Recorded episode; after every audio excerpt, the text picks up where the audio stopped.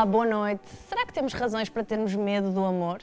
Pois é sobre isto que vamos começar o programa de hoje. É com uma carta que pergunta se é preciso, se é válido ter medo do amor que, que vamos começar este programa. Ai, Pedro, eu tenho medo da resposta.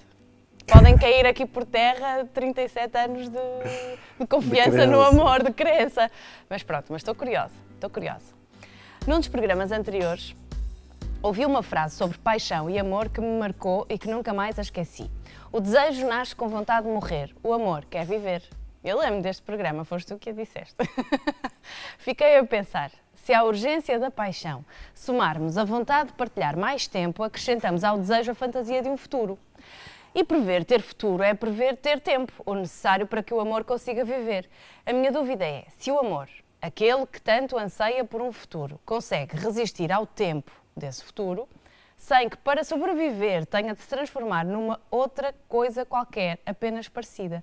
O tempo dá muito ao amor, mas o que tira? Sentindo a dúvida, como consigo saber que um amor tão partilhado, tão crescido, tão claramente amor, não é mais o meu amor? Ora, esta carta não é fácil. Não é fácil. Eu tive de lê-la três vezes para perceber. Não é fácil. Há aqui questões filosóficas, existenciais, há aqui muito nas entrelinhas, não é? Sim.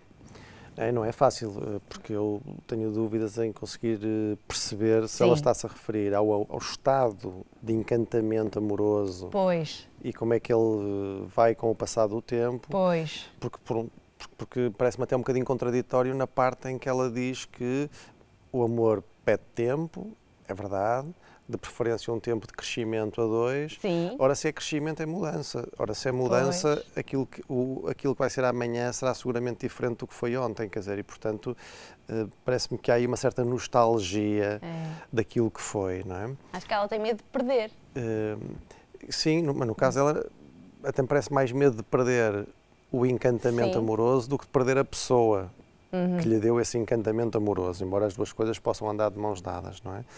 Porque eu sou daqueles que acha que nós amamos por memória, no, Hum. sentido de, um bocado como Freud dizia, que a criança era o pai do adulto, no sentido em que a forma como nós fomos amados, vimos amar à nossa volta, isto condiciona muito depois a não só as escolhas futuras, mas também a maneira como nós nos posicionamos no amor, como lidamos com o ciúme, com a insegurança, se verbalizamos ou não os afetos, como é que lidamos com o toque. Não é necessariamente, embora possa acontecer, de eu vou escolher uma mulher igual à minha mãe, um Pois. homem igual ao meu pai, às vezes até se procura o oposto, para não ser uma coisa tão parecida. Mas é verdade que nós amamos por memória, mas o, o- mas o amor precisa de. alimenta-se do amanhã. é? Alimenta-se do amanhã, quer dizer, daquilo que. dos projetos que vamos ter, das coisas que queremos viver, que queremos descobrir. Eh, Aí parece assim um travozinho de alguém que tem medo de que este encantamento pela descoberta, pela novidade, que se vá desvanecendo e que o tempo vai, não é? E é por isso é que é preciso estar sempre a recriar as relações eh, de longa duração. É muitas vezes isso que leva as pessoas a- em relações longas a, a- terem dúvidas se estão numa crise eh, existencial, se deixaram de amar, ou aquilo é apenas um amor eh, pacífico, tranquilo, já sem a turbulência dos primeiros tempos, não é? Porque às vezes é, às vezes é uma falsa crise, não é uma crise. E muitas vezes as pessoas estão na dúvida se eu estou acomodado ou até dependente Sim. ou se amo ainda, não é? Quer dizer, às vezes não custa nada recorrer àquela velha frase de perceber, de, de, eh, perguntarem-se, mas eu, eu, eu preciso de ti porque te amo ou amo-te porque preciso de ti, Uhum. é? que são coisas diferentes, muito diferentes. é? A resposta boa é quando a pessoa diz eu preciso de ti porque te amo e é porque te amo que me fazes muita falta e não o contrário. Não é? Ahm, e portanto, eh, eu parece-me que há muito uma- essa, essa, essa nostalgia de ou uma nostalgia que está a acontecer ou o medo Do que do, ama- do amanhã acontecer. nostálgico. Pois. Isto é, isto está a ser tão bom, também pode ser outra Uhum. hipótese, isto está a ser tão bom E quando acabar? que só, Ou que quando só passar? tem- que só pode piorar. Pois. E eu, e eu isso não quero, não é? Porque há coisas que, repara, nós vivemos sempre nesta, ne- ne- nesta angústia que, eh, vê bem, eh, o homem é um ser incompleto e, como tal, nós precisamos dos outros para ser felizes. é? O que significa que a minha felicidade está dependente do outro e, portanto, que este outro é sempre potencialmente traumático para mim. Porque, e, e isto colido com uma ideia um bocado megalómana de que nós somos donos da nossa felicidade, porque não é bem assim, porque se a nossa felicidade passa por Penso. terceiros, fica também dependente deles. Como se isto já não fosse pouco, ainda, ainda temos o segredo mau do amor, como se costuma dizer, quer dizer, que, o- que o ídolo querido de facto não existe. É uma, é uma, nós projetamos nele uma série de qualidades imaginárias que nem sempre correspondem à realidade. E devo dizer que não há mal nenhum nisso, pelo contrário, mal de nós se deixamos de o fazer. Mas o tempo é que não costuma ser muito amigo dessas qualidades. Pois não, e precisamente por isso é O que. tempo costuma trazer-nos os defeitos também, não é? Claro, claro. E, e- infelizmente traz também os nossos, ao de cima, é? porque se, se fosse aos dos outros. Mas é verdade, e por isso é que tu, repara, tu hoje em dia saltaste de uma lógica do, do amor das nossas vidas para os amores das nossas Sim. vidas, em que as pessoas vão tendo mais do que uma relação. E com isso houve dois mitos que foram de facto abalados. Por um lado, esta ideia do juntos para sempre, e a ideia dos sacrifícios associados às relações amorosas. Isto é, eh, há uma vaga em que, que diz que, ok, todas as relações exigem sacrifícios dentro de limites razoáveis. Senão, aquilo que tu vais ouvindo, nas- quando as pessoas abafam com os amigos, que ouvem nos Hum. cafés, que ouvem dos técnicos ou de alguns técnicos, é esta ideia de que então é legítimo partir para outra e irem à procura da sua felicidade noutro sítio. Não é? Isso não nos traz tanto de libertador como de leviano. Ou seja, Sim, mas repara, é verdade o que tu dizes, mas aí mas é mais responsabilizador também. é? sim, Pelo facto de ser libertador, responsabiliza-te mais, porque a partir daí tu é que tens que definir, ok, eu alinho nisto ou não alinho, até onde é que eu aguento, ou até onde é que eu trabalho a relação e a partir de onde é que sim. eu tomo as minhas decisões. Ahm, O amor também nos traz alguma dor, não é? sempre, sempre, mas isso é o e temos amor. de saber viver com ela. Claro que sim, o amor pelos filhos, o amor pelos amigos, Sim, o amor pelo. Qualquer forma de amor. todo- toda, não, é? Não há forma de amor que não tenha de facto essa dose de sofrimento. Que essa é uma questão muito interessante porque a, a- quadratura do círculo que anda toda a gente à procura é exatamente essa, é uma ideia um bocadinho ingênua de como é que se saboreiam os prazeres das relações sem ficar com os sofrimentos, sem ficar com as chatices, com a angústia, com o ciúme. Ahm, pois não sei, acho que não há, acho que não há. Eh, e é isso que leva muitas das vezes a estes movimentos que tu vais vendo de o vamos ficando, eh, sem, sem, sem compromissos para o amanhã, vamos andando e vamos vendo. não é? Eh, as relações através da internet, no fundo, o que, é que, o que é que vem dizer? Vem tentar trazer essa noção, que é uma noção mais do que uma realidade, uma noção de ligeireza, de leveza, de liberdade. Eh, no caso, a internet, depois, ainda por cima, tem a vantagem de que, que há o delete, não é? Uhum. E, e quando se carrega no delete, no segundo seguinte, pode estar, eh, pode estar a viajar para o outro lado. Ahm, e, portanto, isso é muito mais apelativo para isto, para, uma sociedade mais intolerante ao sofrimento, que acha que nós devemos estar todos sempre numa festa permanente e sem tempos mortos, eh, e os ecrãs espelham isso mesmo, não é? está toda a gente felicíssima, com vidas Sempre. esplendorosas, não é? E com, e Nunca com- ninguém tem e borbulhas. com, e com amores felicíssimos. é? Mas, portanto, eh, repara, mas o sofrimento, como tu dizias, muito sabiamente, está, está sempre lá, porque... É eh, sabedoria da vida. claro, Pedro, mas só. é isso. E, de, e de muitos Eh, programas contigo e com porque- Marta. Porque, repara, porque nós temos que... vi- ninguém vive sem ilusão, não é? Eh, também não vivemos só de ilusão, não é? porque senão Sim, é uma- um quadro mais complicado. Mas, um mas é preciso... este- Não, mas ninguém vive sem esta ilusão de um amanhã melhor. E é Sim. por isso que nós, quando nos apaixonamos, estamos loucos, não é? Porque achamos que aquela Sim. pessoa paira acima das outras, é a perfeição em pessoa, é aquela que nos vai trazer toda a felicidade deste mundo, eh, mesmo sabendo que isso não existe e, portanto, que vai haver um dia em que, em que isto nos vai desiludir. Eh, e nós sofremos sempre. Para Platão já dizia, vê lá o tempo que isto vai, que quer o amor dure um dia, uma semana ou um ano, nós acreditamos que é para sempre. é? E depois a vida mostra-nos que pode não ser. Não é? E- Mas enquanto dura é e incrível. Por isso que vale a pena. enquanto dura é eterno, não é? E, e- fazer o quê faça isto? Isto leva-nos à, à questão que eu acho que é muito interessante, que é uma questão que eu vejo muito na clínica, que são pessoas que desistem de investir no amor.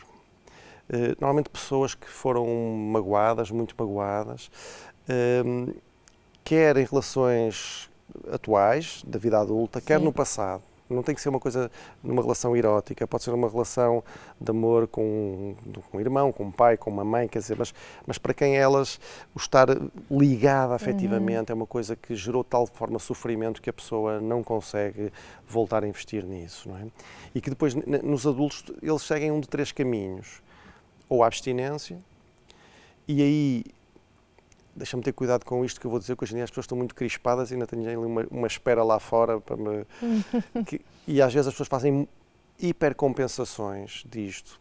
Hoje em dia vejo muito isso com os animais, por exemplo, que é uma área que não se pode... Quer dizer, Sim. eu adoro os animais, alguns dos animais, e, e, e, não, e acho que são são muito úteis e que são relações muito saudáveis para as pessoas, mas há pessoas que claramente o que estão a transferir para ali é relações de, quase, como, quase como se fosse um filho, quase como se fosse um companheiro, eh, fugindo esta questão amorosa, do ciúme, da traição, do medo da perda. Um, e, portanto, são pessoas que, no fundo, procuram a abstinência. Tens outras que procuram as relações indiferentes, aquela coisa assim sem sal, quer dizer, que não, okay, não me chateia, mas também se perder a relação também não vou sofrer muito. Não é? Isso faz-me lembrar o, o Rousseau, na sua educação a Emílio, fazia a descrição da mulher ideal para estes casos, que era ela não pode ser muito bonita, porque uma mulher muito bonita é trazer problemas para dentro de casa. Sim. Mas também não pode ser muito feia, porque senão isso é preparar uma traição.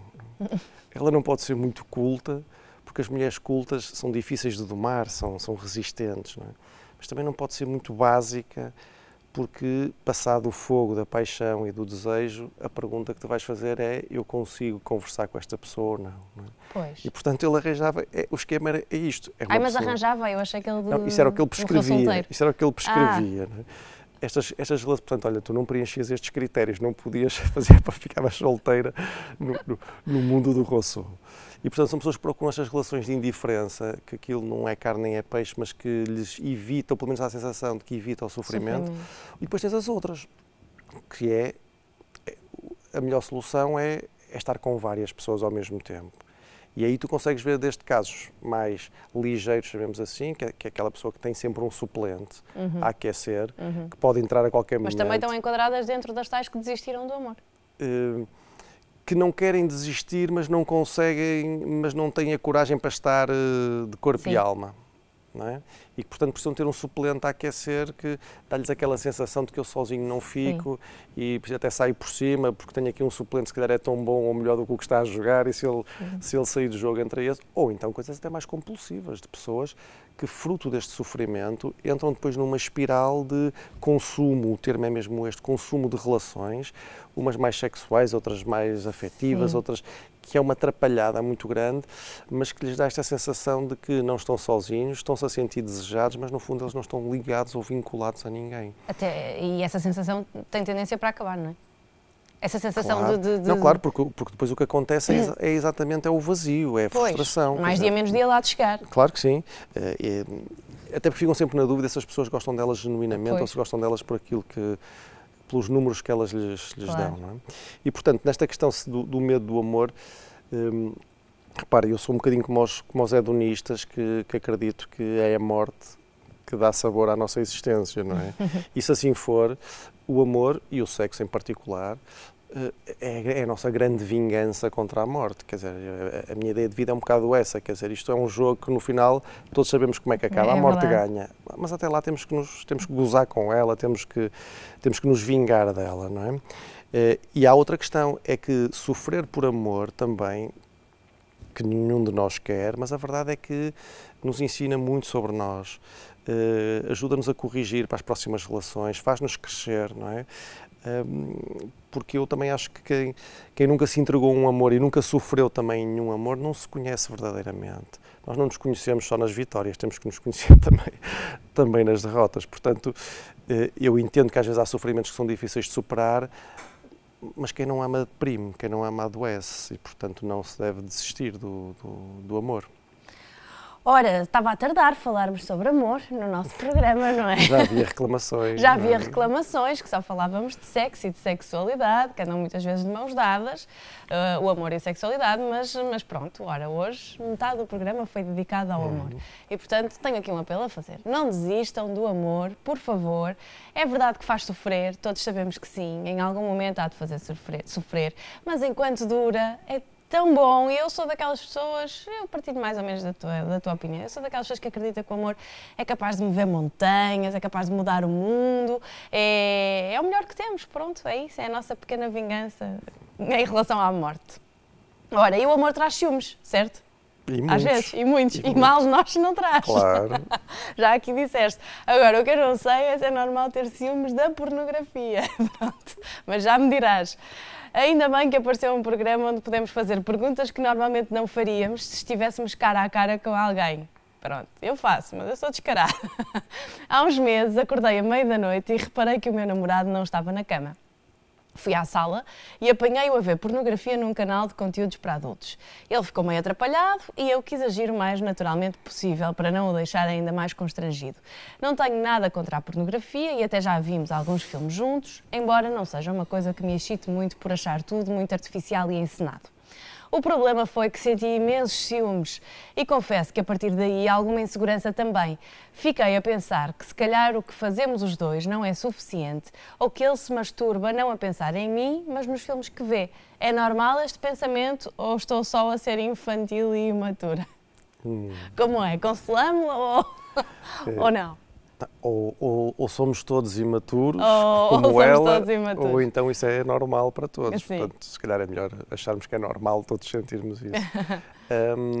repara, eh, isso é muito curioso porque, em primeiro lugar, é uma situação em que ela foi uma situação de desconforto que eu imagino para ambos. Hum, é? Ela pelo, pelo ciúme que isso lhe despertou. Como dizem os brasileiros, flagrou. e ele, e ele pela vergonha que pode, que pode ter sentido. E mais até do que a vergonha. Eh, ele pode ter achado que, eh, sabes, há pessoas que escondem isso. Não pela vergonha, não é? Quer dizer, ninguém gosta de ser apanhado a espreitar pelo buraco da fechadura. Pois é.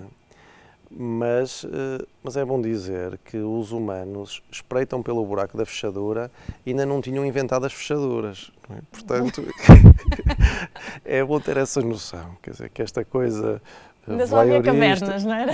É, espreitava-se pela frincha da gruta e, e portanto, uh, ele não, foi, não é uma originalidade dele. Não. Mas, em alguns casos, ele até pode fazer isso pelo desconforto que, que ele imagina que pode provocar no outro, projetando às vezes até a sua própria dor. Quer dizer assim, eu não ia gostar que ela estivesse a ver pornografia Sim. às escondidas e, portanto, isso leva a esconder. Se é natural ter ciúmes, eu acho que sim. Repara, o, o, eu não vou falar dos diferentes graus de ciúme, nem do ciúme patológico, não quero perder tempo com isso hoje, já falámos no outro programa, mas, eh, mas às vezes é preciso fazer uma campanha por estas coisas de uh, o, o, ciúme não, não é nenhum pecado, não é? Um, e repara, todas as ligações amorosas, todas, contêm sempre uma certa dose de ciúme. E com isto quero dizer o quê? Quero dizer que o, o, nós sentimos ciúme muito antes de, da conjugalidade, nós sentimos ciúme desde que nascemos, quer dizer, sinto ciúme uh, porque vejo que a minha mãe não é só minha, depois também há o meu pai, depois tenho os irmãos, e quem, qual é que tem mais atenção, quem é o preferido de quem, quer dizer, e, e é com isto que nós vamos crescendo, dos meus amigos, quem é o mais popular ou menos e quem gosta mais ou menos de mim, e portanto mal seria se eu depois estivesse numa relação amorosa e não tivesse ciúme, era sinal de que provavelmente ou eu já não gostava, ou sinal de que eu estava numa negação feroz, uh, porque aquilo para mim seria um sinal de fraqueza intolerável. Não é? E nós temos ciúme porque temos medo de perder o outro, temos medo de perder o amor do outro, temos medo de ser substituídos por, por, pelo outro, não é?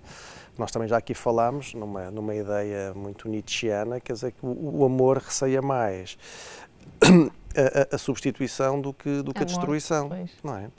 E é por isso que há muita gente que comete grandes loucuras em nome do, do ciúme esse patológico. Ninguém vai ter ciúmes do morto. uh, mas a verdade é que sem ciúme eu acredito que também as relações não, não vão longe, porque sem ciúme nós não temos nada a defender.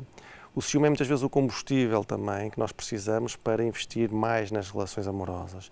E até podemos nos questionar, se nós não tivéssemos ciúme, seríamos de facto mais felizes, mais livres, mais saudáveis? Ou seríamos assim um bocado mais abestalhados, mais brutos, Sim. até um bocadinho psicopatados, não é? Sim. Quer dizer, se calhar, se calhar é mais por aí. Agora, o que ela diz é uma coisa muito comum, que é, é quando se vê que alguém olha para o lado nem que seja para um ecrã. Nem que seja para um ecrã. É, mas o que temos não chega. Não é? E aquilo que ela diz. Se calhar chega, mas ela estava a dormir. ela precisava ter o teu número de telemóvel para nesses momentos, essas injeções de otimismo. O, o... Eu estou a brincar com uma coisa séria, mas é só para ela não ficar tão preocupada assim. Não, mas se calhar eu acho que isso podia ser uma coisa que a tranquilizasse no momento. Não gosto de ver as pessoas aflitas assim com estas coisas, pronto. Porque repara, porque, mas é inevitável que ela questione, mas o que nós temos claro. não lhe chega. Uh, até aquilo que ela dizia de mas será que ele se masturba com outra na cabeça, Sim. aqui ela já nem sequer está a falar da excitação que um vídeo lhe poderá Sim. proporcionar, não, ele está com outra na cabeça, não é? E, portanto, é, é, sempre, é sempre a noção de como é que nós lidamos com o terceiro, seja o terceiro real, seja o terceiro imaginário.